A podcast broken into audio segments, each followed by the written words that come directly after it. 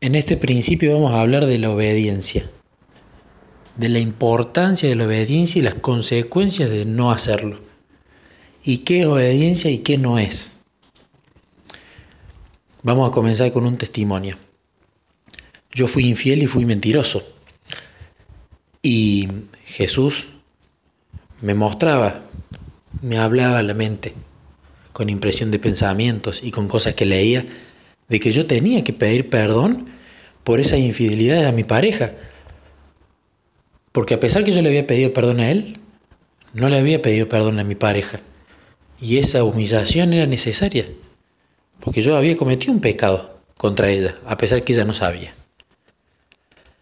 Y yo no quería, no quería, y cuando venía a mi mente le decía, no Jesús, yo no voy a hacer eso, no me lo pidas más porque no lo quiero hacer, no lo voy a hacer, no, porque yo ya te pedí perdón, yo ya cambié, tengo un corazón nuevo, eso pasó cuando yo era un hombre viejo, no, no, no, no, no, yo no voy a contar. Pero después él continuó,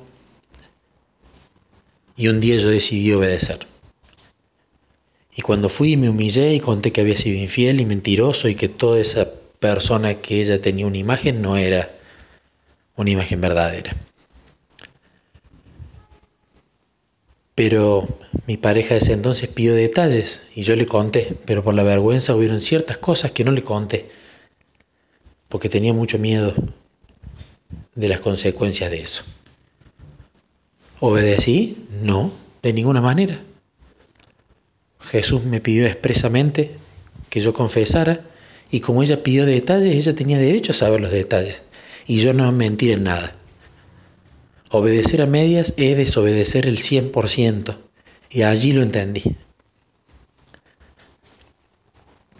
Luego en mi mente me seguía impresionando Jesús cada tanto, pero hijo, vos no le contaste todo. Yo le decía, no Jesús, no puedo y en este momento ya no puedo contarle todo porque si le cuento todo se vuelve a derrumbar. La lastimo el doble. No, no, no, no le puedo contar todo. Yo ya me humillé, yo ya fui, yo ya dije que era infiel, mentiroso, conté las cosas que me habían hecho, eh, eh, que yo había hecho. Pero yo no, no, no le voy a contar todo el resto que decidí ocultarlo. Ya está, ya pedí perdón. Pero Jesús seguía mostrando. Vos no contaste todo, hijo. No me obedeciste.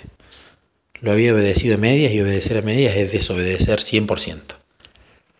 Decidí ir después, más adelante, humillarme y contar todo el resto. Y así la pareja se terminó. Y cuando se terminó la pareja, a pesar que yo conté todo, agregué cosas de hombre. Hice una promesa que no debía hacer, tanto a Dios como a ella. Dije cosas que no hacía falta decir, porque eran con respecto a mi relación de Jesús para conmigo. Es decir, que obedecí, pero agregué cosas de mi voluntad. Y hacer la voluntad de Dios pero con cosas humanas de nuestra voluntad es desobedecer el 100%.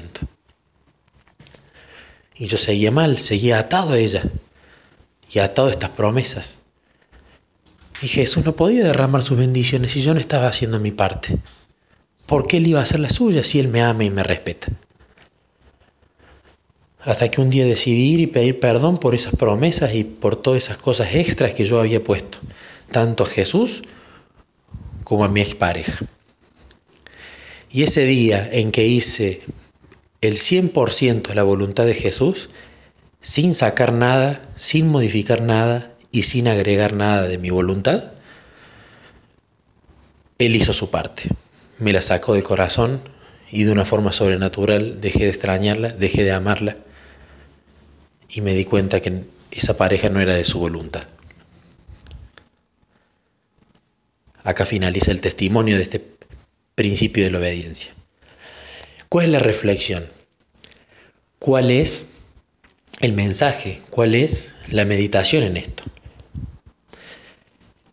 Lo primero que yo hice me hace acordar a Jonás. En Jonás tenemos que en el capítulo 1, versículo 1, Dice, la palabra de Yahvé llegó a Jonás ben Amitai diciendo, levántate y vete a Nínive, la gran metrópoli, y proclama en ella que su maldad ha llegado hasta mí. Pero Jonás se levantó para huir de la presencia de Yahvé a Tarsis, y bajando a Jope halló una nave que partía a Tarsis, pagó el precio y se embarcó para navegar con ellos a Tarsis, lejos de la presencia de Yahvé.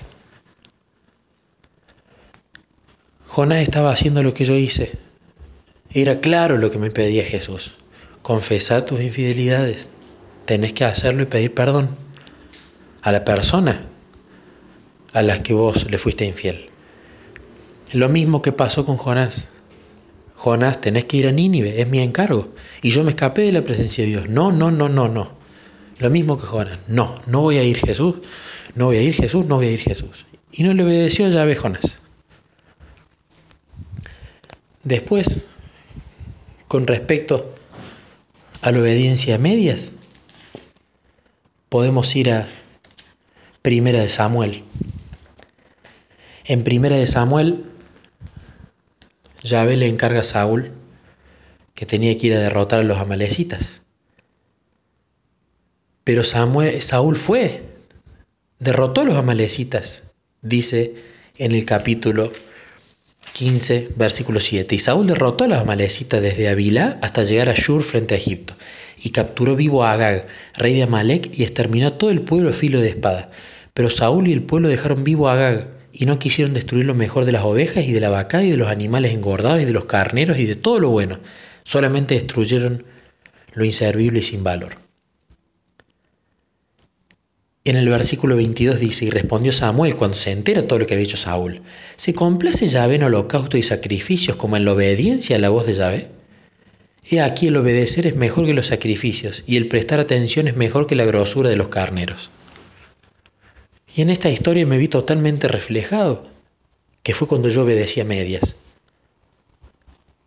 Saúl fue y obedeció a medias. No mató al rey y no exterminó todos los animales, sino que agarró y dijo, no, esto no, esto no vamos a obedecer, porque esto lo voy a usar para los holocaustos, me los llevo. No, obedecer a medias es desobedecer el 100% como cuando conté la mitad de las cosas, incluso cuando me las habían preguntado. Y por último, si nos vamos a números 20, cuando el pueblo pedía agua. Y el pobre Moisés ya sobrecargado con, con esta gente de dura serviz, en números 28 Yahvé le ordena, toma la vara y congrega la asamblea tú y tu hermano Aarón, y hablad a la peña, hablad a la peña, ante los ojos de ellos, y ella dará sus aguas y le sacarás agua de la peña y darás de beber a la asamblea de sus ganados. Moisés pues tomó la vara de la presencia de Yahvé, tal como él se lo había ordenado. Y Moisés y Aarón hicieron congregar a la asamblea frente a la peña, y él les dijo, Oíd ahora, rebeldes, ¿os sacaremos agua de esta peña? Entonces Moisés alzó su mano y golpeó la peña con su vara dos veces, y salieron muchas aguas, y bebieron la asamblea y su ganado. Pero Yahvé dijo a Moisés y Aarón, por cuanto no creísteis en mí para santificarme a vista de los hijos de Israel, no introduciré esta congregación en la tierra que les he dado. Acá Moisés, si bien empezó obedeciendo, como yo hice la segunda vez, donde fui y confesé el resto de lo que faltaba, sin, sin que falte ni un ápice, yo empecé a prometer cosas y a hacer cosas que no me había pedido, como Moisés. Le dijo que le abra la peña, no que se impaciente y la golpe con la vara y se tome atribuciones que no corresponden y que no pidió llave. Eso también era desobediencia, porque a pesar que se habían ejecutado los pasos como correspondía, se agregó algo, un factor humano. Por la razón que sea, porque se perdió la paciencia, por el enaltecimiento, por la razón que sea, pero se agregó el factor humano. Y eso no está bien, eso es desobedecer el 100%.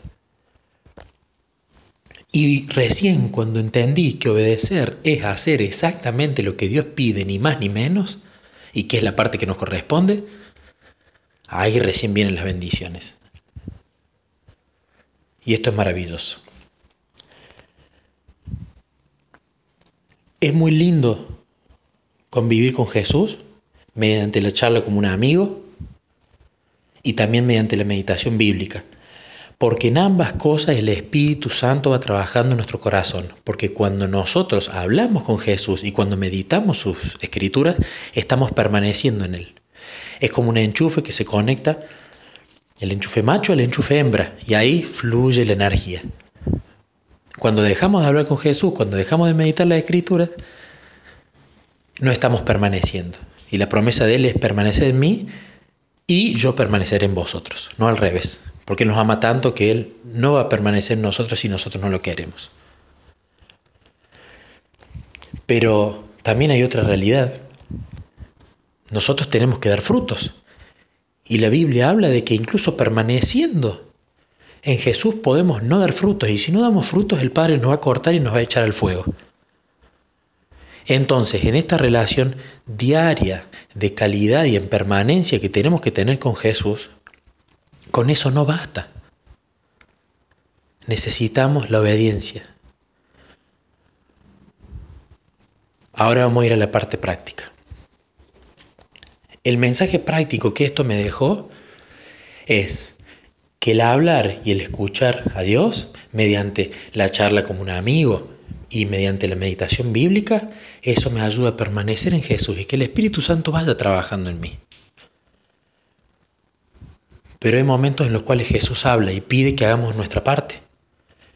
Si bien él, nos da todo, nos da el arrepentimiento, nos da el perdón, nos da la confianza que es la fe en Él, nos da el, el llevarnos hasta el punto de entrega, nos da esa nueva naturaleza, toda esa obra sobrenatural y la parte difícil la hace Él,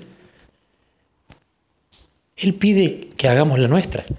Y ejecutar la nuestra es que cuando Él nos dice algo que tenemos que obedecer, no tardar en obedecerlo y hacerlo, no a medias, completamente y sin agregar nada humano. Porque en la obediencia es donde van a estar los frutos, si no, no vamos a dar frutos. Y Él nos promete que si somos obedientes y por lo tanto damos frutos, condición previa fue permanecer en Él, el Padre nos va a limpiar para que podamos luego dar nuevos frutos. Entonces esto es un ciclo donde la permanencia es vital pero no suficiente y donde la obediencia es la parte que tenemos que hacer nosotros para que Jesús haga la suya. Y por supuesto que hay cosas que pide Jesús que no son fáciles. alguien que nunca se humilló como yo. Me fue muy difícil tener que confesar la porquería que había sido. Y Jesús no se enoja porque yo no lo haya confesado. Él tiene preparadas todas las armas que nosotros necesitamos para ser cambiados y se las tenemos que pedir.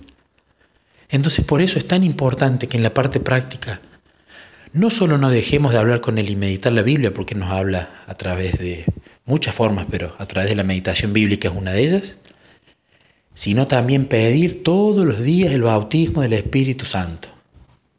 Pedir todos los días sabiduría. Son todas promesas que están en la palabra. ¿Y si hay algo que no me animo a hacer? Y bueno, qué mejor que ir al gran psicólogo y charlarlo con Jesús y pedir la fuerza para ejecutar esa obediencia. Él va a estar muy contento y va a estar feliz si no solo aprendemos a escuchar su voz, sino que también vamos a Él para que nos ayude en la parte que nos toca a nosotros, que es obedecer. Así, una vez que obedecemos, Él hace su parte sobrenatural y esa experiencia nos va a llenar de gozo tanto a Él y a los ángeles que se van a poner contentos de nuestro crecimiento espiritual, como a nosotros mismos al, al sentir esa paz que únicamente viene del Espíritu Santo y únicamente viene cuando uno obedece.